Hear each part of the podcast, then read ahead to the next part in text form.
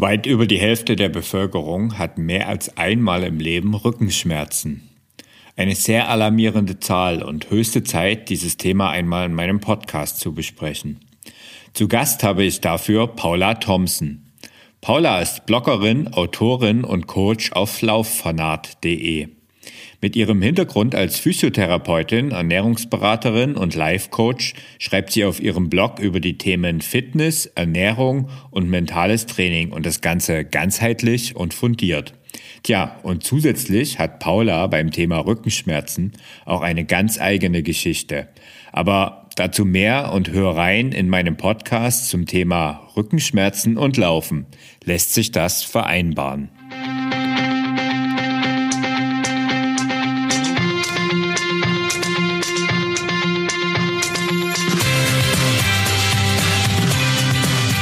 Mehr Sport, der Podcast für Couch Potatoes und Gelegenheitssportler, die mehr Bewegung und Sport in ihr Leben bringen wollen. Hallo, hier ist wieder Thorsten, dein Online-Lauftrainer und heute geht es um ein sehr leidiges Thema, aber was leider auch deutlich über die Hälfte der Bevölkerung betrifft, das Thema Rückenschmerzen. Dazu habe ich mir natürlich wieder eine Expertin eingeladen, Paula Thompson von lauffanat.de. Hallo Paula, herzlich willkommen in meinem Podcast. Hi Thorsten, schön, dass ich heute dabei sein darf. Ja, cool. Wir wollen ja heute mal über das Thema Rückenschmerzen und speziell auch das Thema Rückenschmerzen in Verbindung mit dem Thema Laufen äh, sprechen. Was meinst du, sind Läuferinnen und Läufer eher weniger oder eher mehr von Rückenschmerzen betroffen? Tendenziell, wenn man den Studien glaubt, sind Läufer und Läuferinnen eher weniger von Rückenschmerzen betroffen. Und eigentlich ist Laufen sehr gut sogar für den Rücken.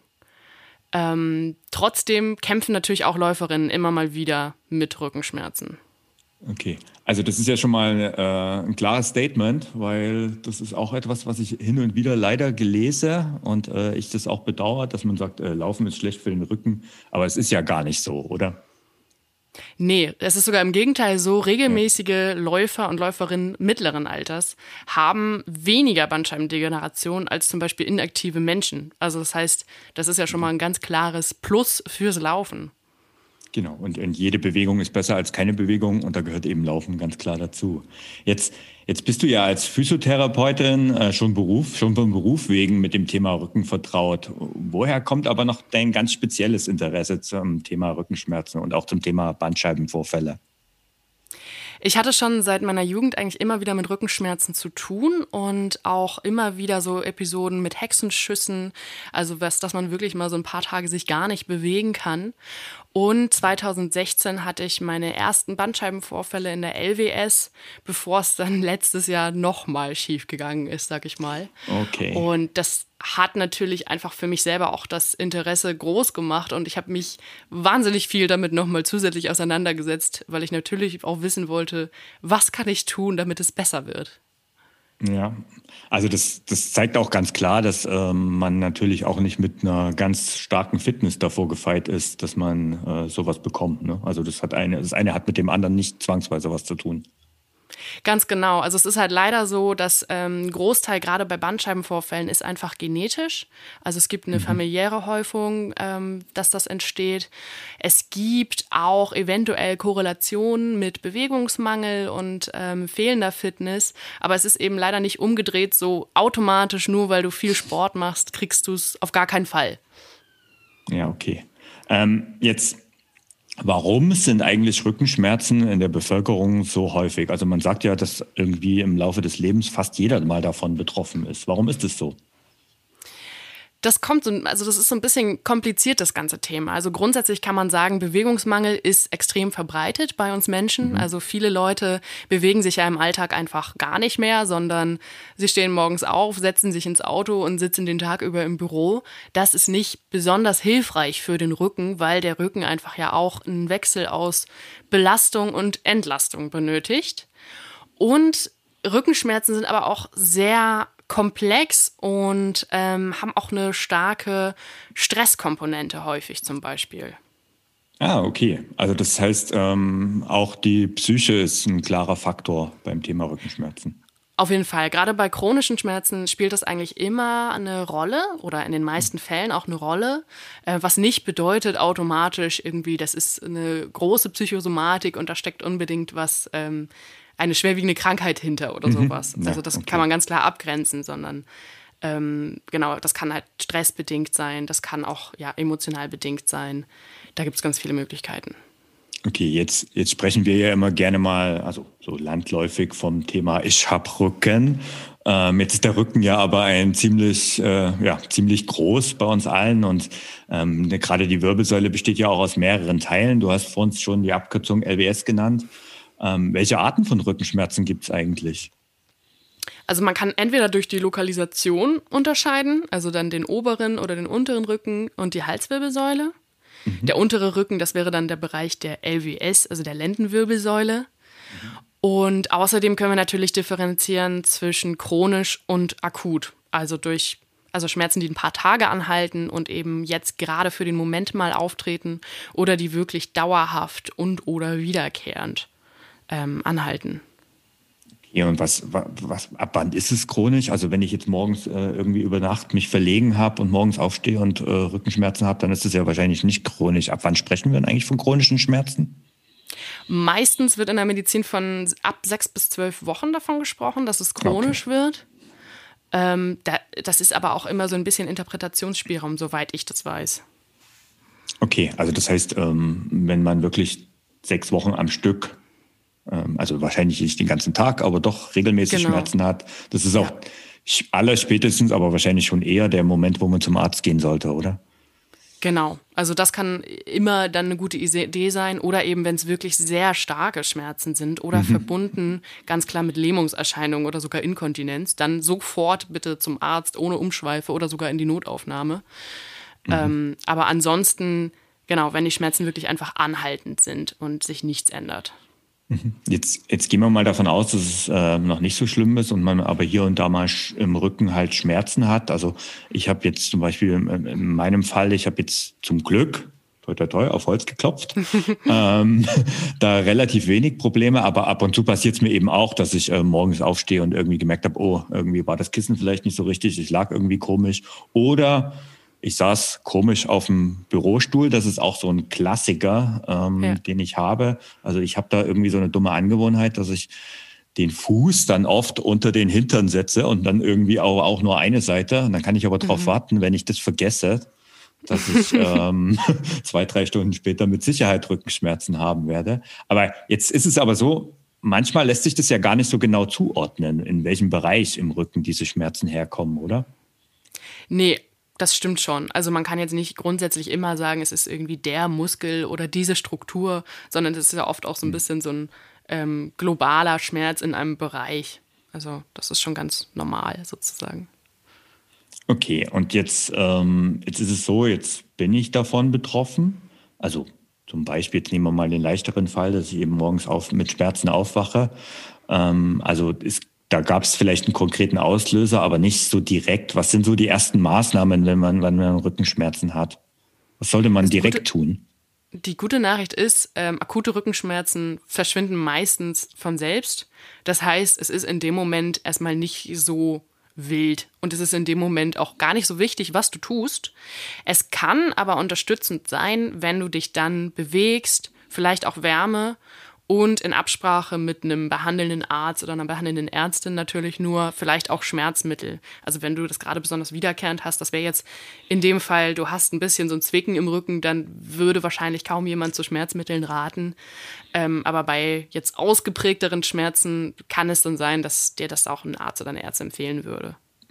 Okay, dann gehen wir mal die einzelnen Punkte mal ein bisschen genauer durch. Du sagtest Bewegung. Äh, welche, welche Form? Also das heißt, selbst wenn ich schon Schmerzen habe, tut Bewegung gut. Auf jeden Fall. Bewegung ist grundsätzlich immer eine gute Idee bei Rückenschmerzen. Welche Art von Bewegung ist tatsächlich individuell? Also das muss man auch so ein bisschen für sich selbst herausfinden.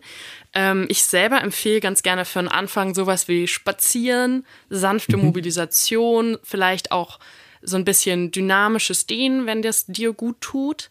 Ähm, das ist aber wirklich für manche Menschen ist dann auch eher so ein bisschen in die Streckung gehen gut, für manche Menschen ist trotzdem in die Beugung gehen eher gut. ähm, da muss man leider selbst so ein bisschen ausprobieren. Und äh, grundsätzlich ist natürlich alles, was so mehr oder weniger schmerzfrei möglich ist, ist immer eine gute Idee. Mhm. Und ähm, bei allem anderen muss man sich so langsam dann vortasten. Das heißt aber auch, wenn man in Bewegung geht, dass man quasi bis zu einem gewissen Punkt nur in den Schmerz hineingeht, oder? Genau, also meistens ist es ja so, gerade wenn wir Rückenschmerzen haben und versuchen wirklich in den Schmerz reinzuarbeiten, dann wird es ja nur immer schlimmer. Also mhm. ich weiß nicht, ob du mal wirklich so einen Hexenschuss oder sowas hattest. Gott sei Dank nicht.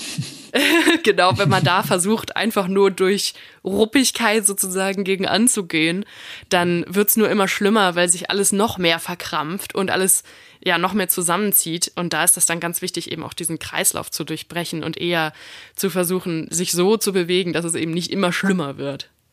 Okay, und ähm, wenn du sagst jetzt ähm, Mobilisation oder auch Dehnen, ich meine, gut, das eine ist dynamisch, das andere eher statisch, das ist auch etwas, was dann, du hast gesagt, das muss jeder für sich selbst rausfinden. Das ist sehr individuell. Genau, absolut. Also es gibt dazu leider auch wirklich wenig Daten. Also bei akuten Rückenschmerzen ähm, gibt es ja wenig Daten, was, du, was dann tatsächlich das Beste ist. Es sagen immer wieder dann Leute so, ja, vielleicht ist es diese eine Methode oder diese andere Methode oder auf jeden Fall Faszienrollen oder auf jeden Fall Yoga. Aber das stimmt so leider nicht. Also das, wo es sich schneidet, ist Bewegung. Mhm. Und ähm, für meine Erfahrung ist es auch definitiv so eine leichte Mobilisation und Stabilisation. Ähm, aber am Ende muss das äh, jeder Mensch ausprobieren. Es ist schon faszinierend. Ne? Also es ist so eine so verbreitete Krankheit und ein so verbreitetes Leiden ähm, und es gibt so wenig Daten, dass das Ganze oder die den einen Weg, aber vielleicht ist es auch einfach, weil es so ein komplexes Thema ist. Ja, Oder es gibt zu viele Studien. Vielleicht, ja, vielleicht kann man es auch andersrum betrachten. Es gibt ja. sehr viele Daten und das macht es auch wieder ähm, ja. natürlich umso schwieriger, weil ja, ganz viele Dinge helfen, aber nicht alle Dinge helfen jedem sozusagen. Ja, genau. Und wenn man dann Dr. Google anwirft, dann hat man äh, hunderttausende Tipps und irgendwie weiß man doch, ist man hinterher genauso schlau wie vorher. Genau. Jetzt hast du, jetzt hast du das Thema ähm, Wärme angesprochen. Also das ist ja auch so ein Klassiker, Wärmepflaster oder irgendwie sowas ähnliches. Genau. Ähm, oder auch ein Bad.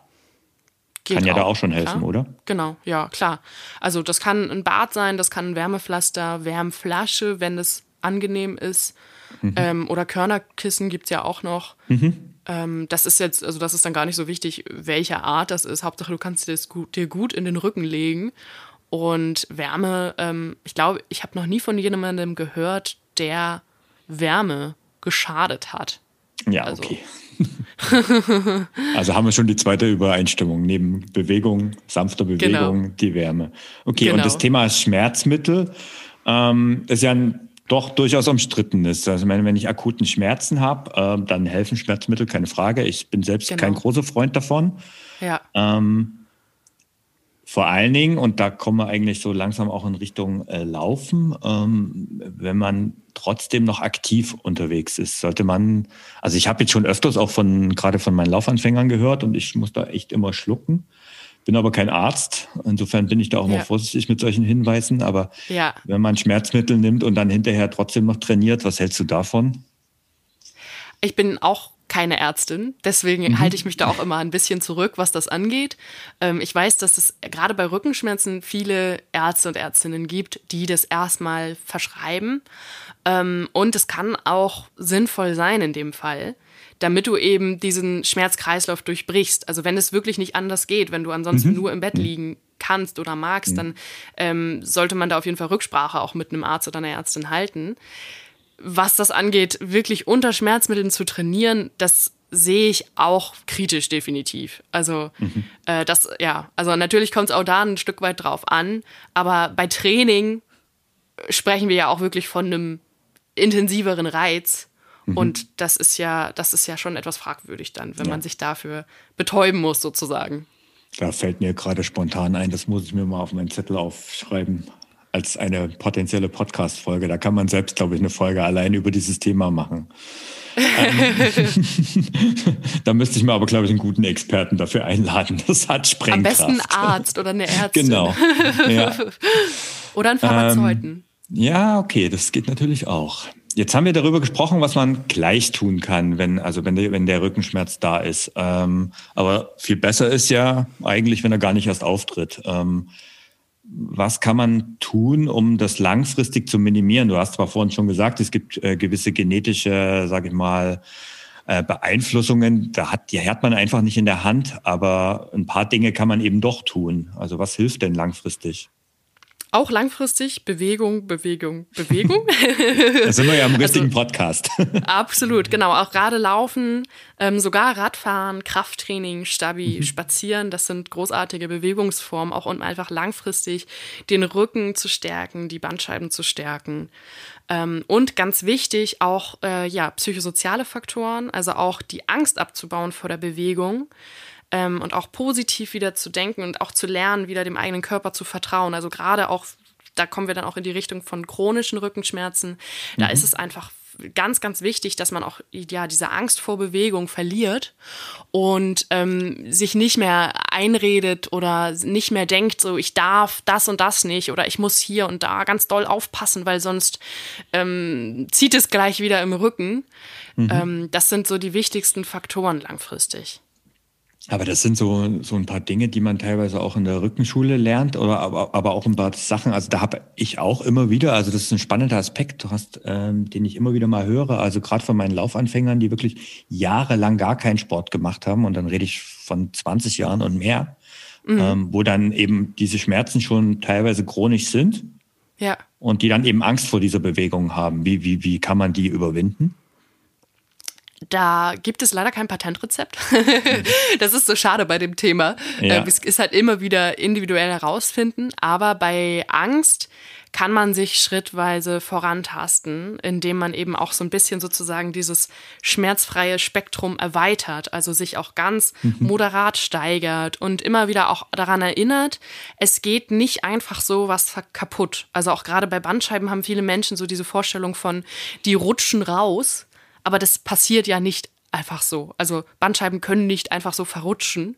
Mhm. Ähm, schon gar nicht nur, weil wir uns mal gebeugt, äh, äh, nee, ge geknickt vorbeugen oder sowas. Also mit rundem Rücken.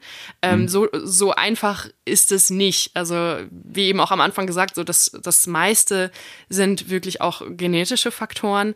Und ähm, ich glaube, das ist ganz wichtig, auch für sich selber zu lernen, so, es gibt keine Übungen, die verboten sind, es gibt keine Bewegungen, die verboten sind und ähm, auch das Schmerz nicht automatisch bedeutet, da ist eine große Gewebsschädigung.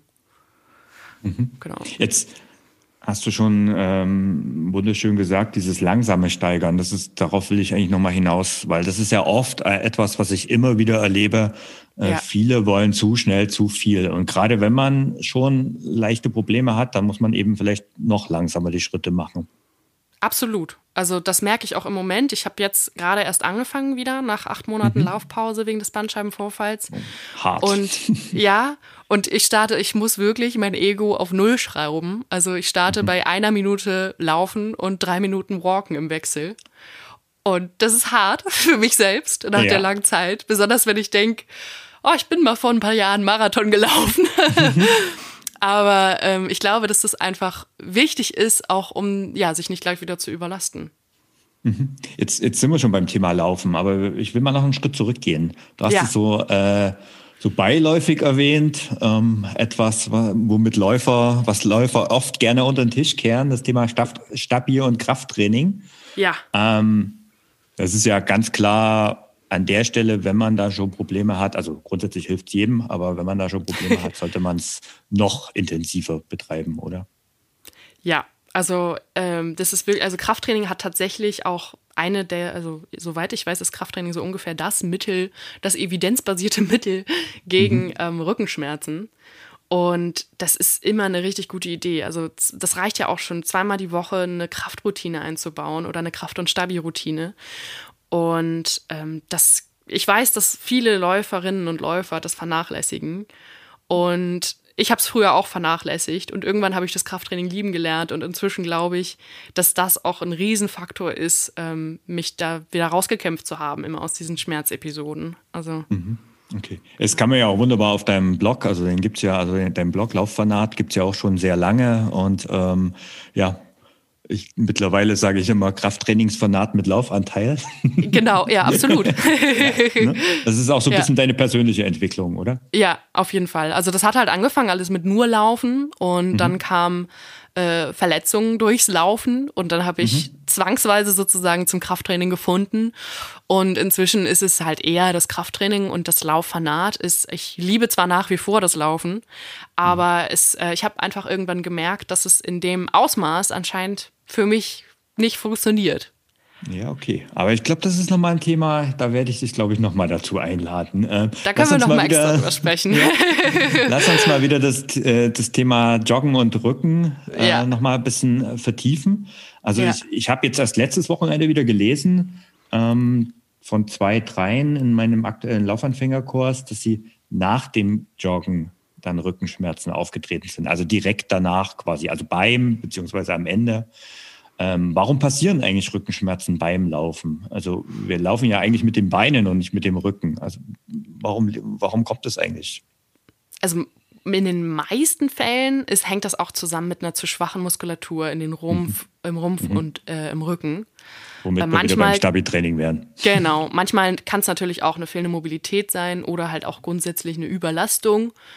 Ähm, und das liegt ja einfach daran, wir müssen ja während des Laufens sehr viele Stöße abfedern und ja auch immer wieder stabilisieren bei jedem Schritt. Und wenn diese Stabilität nicht da ist, dann kann es einfach danach zu Schmerzen kommen. Ja, okay. Und ähm, wenn wir dann von fehlenden Muskulatur sprechen, dann sprechen wir natürlich nicht nur von der Muskulatur im Rücken, sondern immer auch die gegenüberliegende, also in dem Fall die Bauchmuskeln. Genau. Ähm, jetzt wenn, also wenn, wenn du als Hörerin oder Hörer ähm, das Ganze auch hast, gerade speziell beim Laufen, dann ist an der Stelle wirklich darauf zu achten, Stabi-Training, Stabi-Training, Stabi-Training, kann man gar nicht oft genug sagen. Jetzt genau. äh, ist es aus meinem Munde immer so eine Sache. Ähm, das wissen die langjährigen Hörer bei mir, das weiß glaube ich auch du. Ja. ähm, was für Übungen empfiehlst du da? Das kommt natürlich auch so ein bisschen drauf an, wie weit du schon bist. Ähm, was sich auf jeden Fall eignet, auch für Anfängerinnen und Anfänger, sind Übungsvariationen aus dem Vierfüßler. Also mhm. da, also wenn man sich wirklich in den Vierfüßlerstand begibt, ich glaube, den kennen wir alle, Hände und mhm. Knie sind auf dem Boden. Mhm. Ähm, da kann man dann zum Beispiel diesen Wechsel machen aus Rundrücken und Hohlkreuz. Ähm, oder aber äh, im Englischen nennt sich das Bird Dog. Ich weiß gar nicht genau, wie man die Übung auf Deutsch nennt. Wenn man dann äh, einen Arm und diagonal ein Bein wegstreckt, ja, zum okay. Beispiel. Mhm. Mhm. Ähm, solche Übungen sind super für Anfängerinnen und Anfänger. Später kann man die auch mit einer ähm, labilen Unterlage machen, also zum mhm. Beispiel mhm. einem Ball oder so einem ähm, ja, Bosu-Trainer oder sowas. Ja, Balance Board oder. Balance Board, genau, ja, solche Dinge. Ja. Ähm, auch gut sind so Variationen aus der Brücke, also wirklich Becken heben. Mhm. Ähm, auch gerne mit labilen Unterlagen, einbeinig. Und all das auch gerne ähm, kombinieren mit, äh, also bei vielen funktioniert das auch nochmal, wenn man das kombiniert mit Beckenbodenspannung. Also. Ja, okay. Mhm. Und das ist, ähm, sind es dann eher, also du hast jetzt ein paar statische und ein paar dynamische Übungen genannt. Ähm, ist das ein Wechsel aus beiden oder sollte man sich immer bei, sag ich mal, einem Programm auf eine Art konzentrieren? Im Endeffekt brauchen wir natürlich vor allem das Dynamische fürs Laufen, wenn wir das übertragen mhm. wollen. Aber das Statische kann vor allem helfen, das auch nochmal alles zu aktivieren und das wirklich auch ähm, ja, die, die Übungen auch sauber zu, auszuführen. Und deswegen mhm. bin ich ein großer Fan von einem Mischbild. Also sozusagen ja. so dynamisch wie möglich, aber gerne immer wieder was Statisches mit reinbringen. Also es bringt gar nichts, wenn man an der 5 Minuten Blank Challenge teilnehmen kann, wenn man dann aber überhaupt keine dynamischen Bewegungen macht. Ne? Genau. Also, also das, das, denke ich schon. Was heißt gar nichts? Also es ist ja. immer noch besser, wenn du fünf Minuten planken kannst, als wenn du es nicht ja, kannst. Also ich kann es ähm. nicht. kann ich ja. Aber genau, es ist halt natürlich noch besser, wenn du dann auch in die Aktivität gehst und da auch stabilisieren ja. kannst. Ja, ich, ich, ich bringe das Beispiel deswegen, weil es halt auch so, so präsent ist, was halt immer wieder Thema ist. Eigentlich kann man jedes Jahr drauf warten, also mehrfach im Jahr drauf warten, ja. dass irgendwo wieder eine Blank Challenge gestartet werden und das dann auch über meine Gruppen bei mir irgendwie rüberschwappt und ähm, ich bin kein Freund davon, nicht weil ich die Übung nicht mag oder weil ich Stabi-Training nicht mag, das ist Quatsch, sondern einfach, weil das halt oft so geht, wenn man sich jeden Tag steigert und nur diese eine Übung macht, dann vergisst ja. man eigentlich alles andere drumherum. Und ja. das ist zu wenig einfach oder ja. zu einseitig. Ne? Ja, das stimmt schon. Das ist ja aber oft bei diesen eine genau. Challenges so. also Jetzt, ähm, jetzt wie sieht es eigentlich mit Laufpause aus? Also wenn ich Rückenschmerzen habe vom Laufen, muss ich sofort Pause machen? Das kommt darauf an. hm.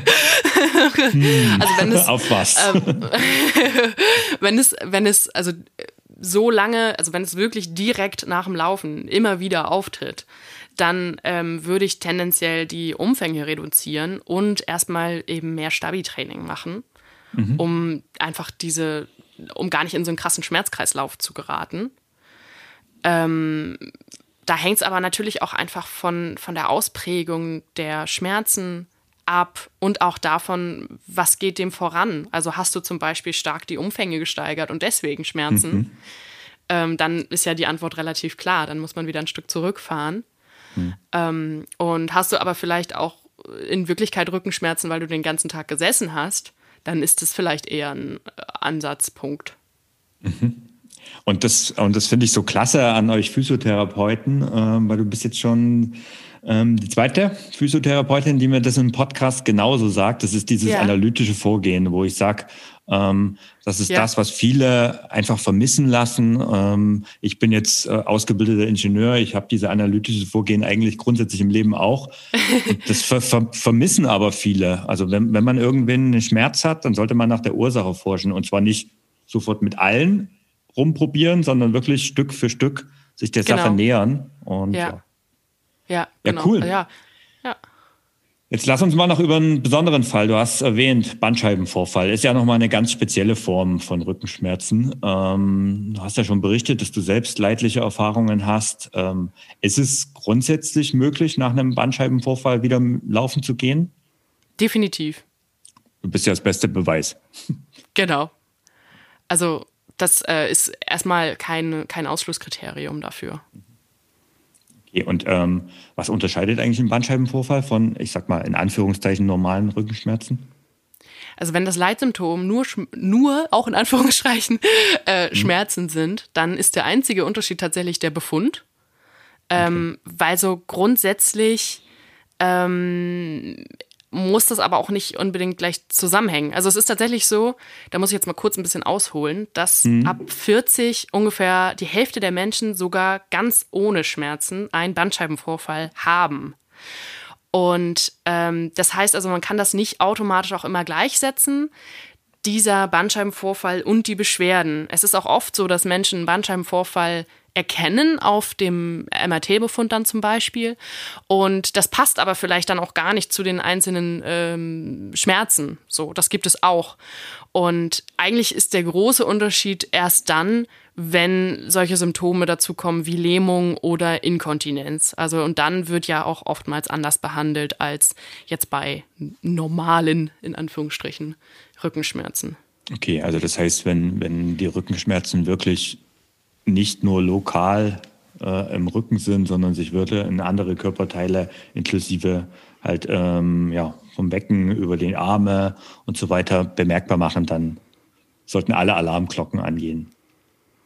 Genau, also auch Ausstrahlung, also schmerzhafte mhm. Ausstrahlungen müssen auch nicht unbedingt ähm, schlimm sein und müssen auch nicht unbedingt durch Bandscheiben bedingt sein.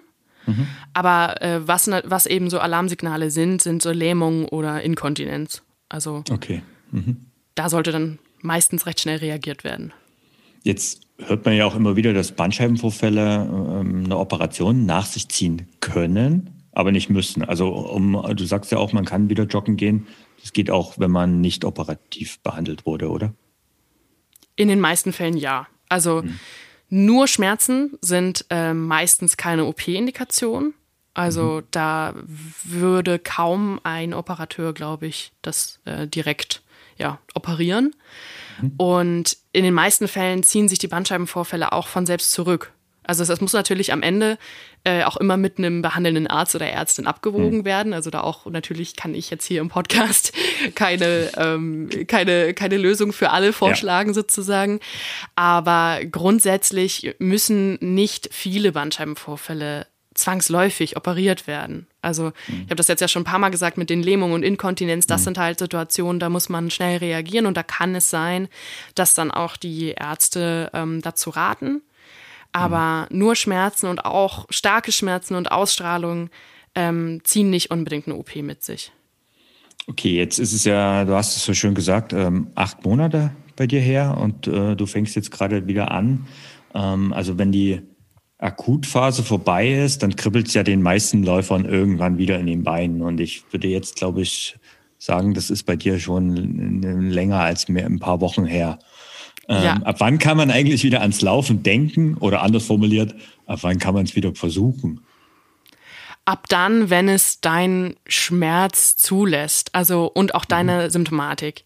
Ich muss vielleicht dazu sagen, bei meinem Bandscheibenvorfall im letzten Jahr hatte ich ähm, eine Wadenlähmung und einen ziemlich starken Kraftverlust im, äh, ja, im kompletten rechten Bein, also vor allem im Gesäß und in der Wade. Und es war einfach rein, ja, ich konnte einfach nicht laufen in dem Sinne.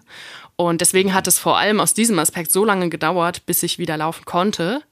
Rein vom Rückenschmerz her hätte ich vielleicht auch schon vor drei Monaten beginnen können, aber hätte mir damit persönlich dann zum Beispiel keinen Gefallen gemacht. Das, ähm, da muss man dann auch wieder schauen, ab wann ist der Schmerz und die Symptomatik so weit, dass sie das Laufen zulässt. Und bei manchen Menschen dauert das wenige Wochen, mhm. wenn dann so die, die Entzündungsphase vorbei ist. Und bei anderen dauert es Monate. Also, mhm. ja. Und ähm, also ich habe da zum Glück keine persönlichen Erfahrungen, aber ich habe als, äh, als Trainer eine Sportlerin betreuen dürfen, die einen Bandscheibenvorfall hatte. Und ähm, das war als Lauftrainer gar nicht so einfach, ähm, denn also ich wusste um die Geschichte natürlich, weil das macht man natürlich vorher im Gespräch und äh, sonst ja. würde ich die Leute auch gar nicht trainieren.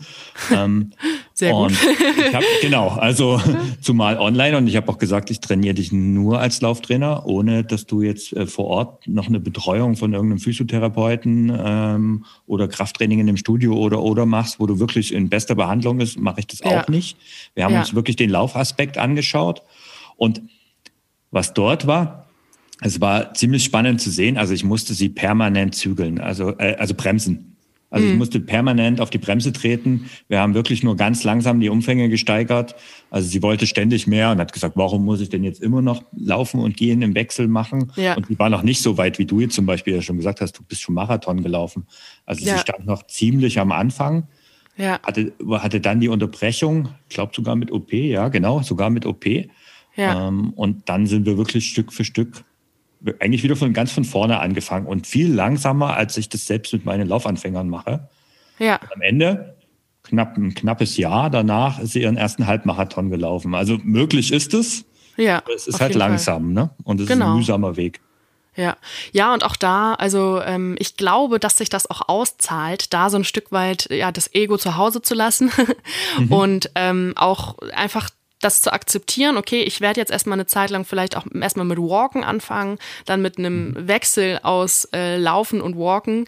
Und da muss ich auch sagen, ich glaube, ich wäre nie so eine achtsame Läuferin geworden, hätte ich nicht diese Verletzungen gehabt. Also mhm. hat es vielleicht auch was Gutes für sich, mhm. ähm, weil dann, das muss man sozusagen eher dann auch wieder umdrehen und sagen, okay, vielleicht starte ich jetzt erstmal nur mit ähm, Gehen und Laufen im Wechsel. Dafür kann ich es dann aber vielleicht auch wieder, ja, ab jetzt schon längerfristig machen und werfe mich nicht gleich wieder zurück. Und da, man, mhm. man verliert ja relativ wenig. Also das muss man sich, glaube ich, auch wieder klar machen. Also es, es, dauert halt seine Zeit, bis man wieder drin ist, aber letztendlich äh, der Körper erinnert sich früher oder später daran, wo, was er schon mal geleistet hat. Ne? Vielleicht ja, nicht genau. mehr auf dem gleichen Level, nee. aber zumindest nicht weit davon entfernt. Ja. Nein, und also ja, du. Ähm, äh, und ich, ich meine halt vor allem mit, man verliert wenig im Sinne von, es zahlt sich ja selten aus, zu schnell zu starten, weil mhm. dann wirst du leichter wieder zurückgeworfen, kriegst vielleicht doch wieder irgendwie Beschwerden, Schmerzen, wie auch immer und musst dann doch wieder pausieren. Und dann ist es doch schöner, wenn man langsamer startet und dafür ja vielleicht besser durchhalten kann, sozusagen. Mhm. Und das ist ähm, fast schon ein perfektes Schlussstatement, obwohl ich noch gar nicht Schluss machen wollte. ähm, ich kann es ja nochmal ähm, wiederholen nachher. genau.